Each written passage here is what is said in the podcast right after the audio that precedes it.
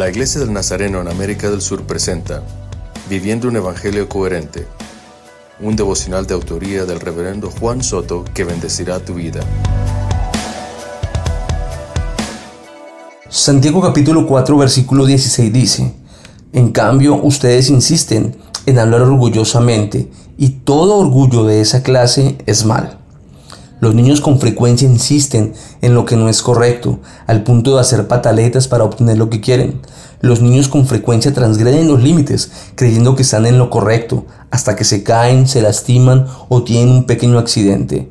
Lo mismo le sucede a muchas personas que se obstinan por algo sin estar seguros que es la voluntad de Dios, asumiendo un alto costo y graves consecuencias para su vida.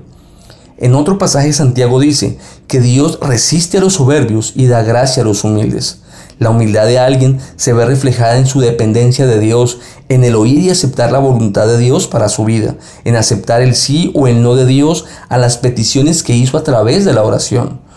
Una cosa es fe y otra presunción, y muchos confunden estos dos términos hablan y hablan erradamente haciendo confesiones positivas de lo que supuestamente Dios les tiene que dar o permitir hacer. Esto es orgullo y está mal delante de Dios y de los hombres. Tengamos cuidado cuando hablemos de lo que queremos y aceptemos con humildad la voluntad de Dios y el tiempo de Dios para nuestra vida.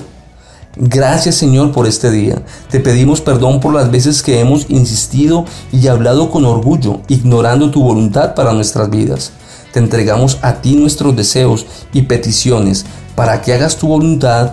Amén.